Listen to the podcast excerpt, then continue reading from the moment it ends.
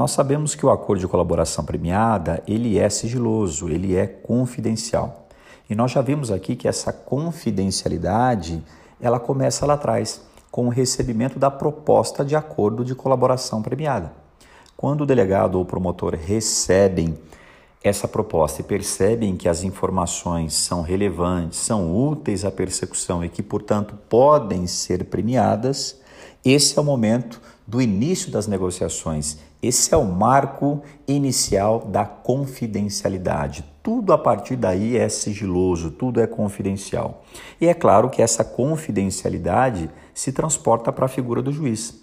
O juiz não pode dar publicidade a essas informações quando ele homologa o acordo e também não pode falar a respeito delas durante o processo crime. A pergunta que se faz é: mas será que o juiz pode dar publicidade quando ele condena o camarada? Vamos pensar em um crime de repercussão. Será que o juiz pode invocar o chamado interesse público à informação ou invocar a proporcionalidade constitucional e vazar, dar publicidade às informações constantes no acordo de colaboração premiada? A resposta é não.